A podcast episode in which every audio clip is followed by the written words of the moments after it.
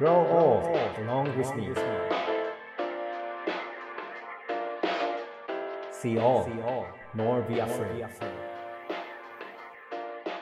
Radio Native Radio Native レディオネイティブへようこそ NPO 法人フィールドアシスタントの村上祐介です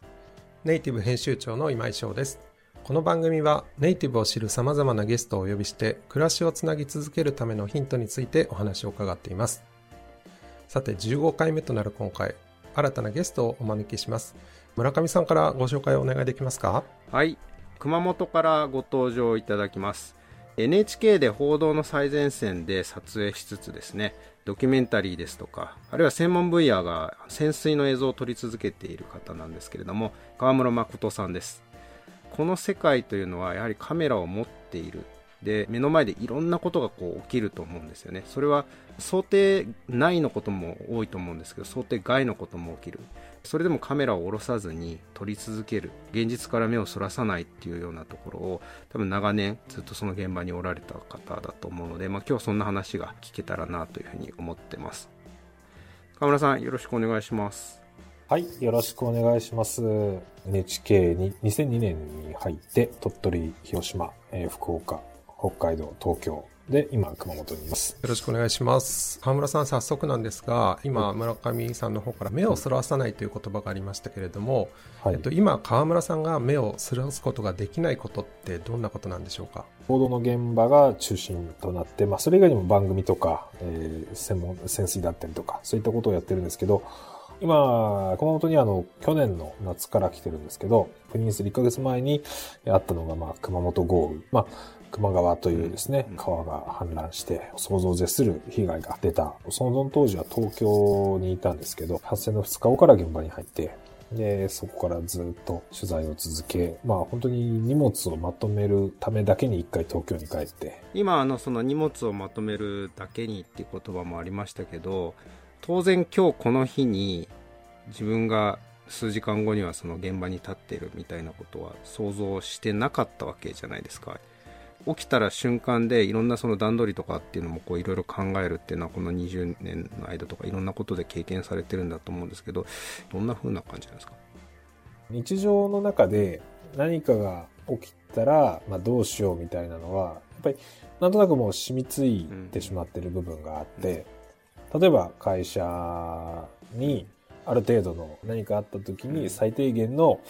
荷物をまとめてそこに行けるような準備はしてますし、家にもすぐに出れるような準備っていうのはしてますし、まあ、今この瞬間も頭の片隅にはちょっとそういうものが常にあるっていうことですかね。で、今はツールが発達してたので、スマホをすぐ向ければ撮れるっていうのもあるんですけど、ここまでスマホが高画質になる前とかは、小さなタイプのカメラをどんな時もカバンに忍ばせたりして、な何かがあった時に撮れるようにしてたりしたので、あの、まあ、その映像を放送につなげるための、あの、パソコンだったりとか、バッテリーとか、なんか、あったらどうしようっていうことばっかり考えてたので、やたら荷物が大きかったですね。なんか物の準備というのは想像ができるかなと思うんですけれどもこの気持ちの準備っていうのはどういうことを考えてらっしゃるんですか、やっぱりその温暖化とか災害っていうのがすごく我々が子供の頃とかには教科書で知るようなこととかが本当に起きるようになってしまってるので、やっぱりそういったものに対する備えだったり、まあ九州の場合はですね、私がいる熊本っていうのは線状降水帯っていうものが毎年のようにどこかで発達するようになってきてしまっているので、だからもうそれが語り継ぐとか伝え続けるというよりも、今まさにすぐそこに来ていると。そういう意味ではやっぱり気持ちの面っていうものだと、昔に比べ、もう10年、20年前に比べると、かなりその臨戦態勢というかですね、すぐその災害に対するアンテナが張り巡らせてるようになってしまってる気がします。ありがとうございますこれまでの変化後半もう少し詳しくお話を伺っていきたいと思いますはい。The best is yet to be. The last of life for which the first was made.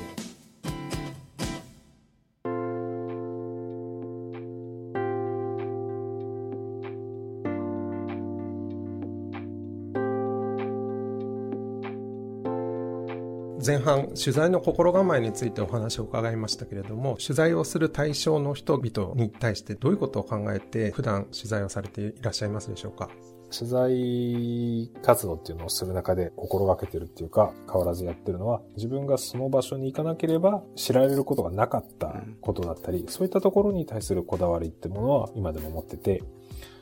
豪雨の現場だったらその復興の未だにこ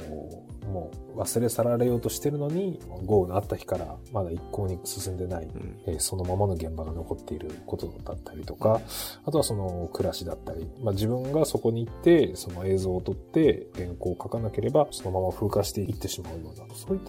ところにはこうこだわりを持ってやってますね。すごく現場の空気感を大事にしてるって言った時にふと思ったのが、はい、川村君がその現場に訪れられるのって例えば災害だとしても事後じゃないですか。そうですね。起きた後になんかすごくこういろんな人の話を聞くっていうのはなんかもしかしたら今川村くんがこう見ている事後の姿と元には戻せない巻き戻せない事前の姿っていうのをなんとかその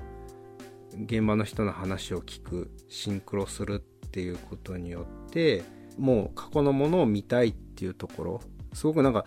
言葉ってよりもその先にやっぱり河村君常にビジュアルみたいなもの風景がやっぱりカメラマンだからあるような気がしててなんとかその言葉を通してこうなる前の風景をもう一回見たいっていうそういう風に僕には聞こえたんですけどどうですか？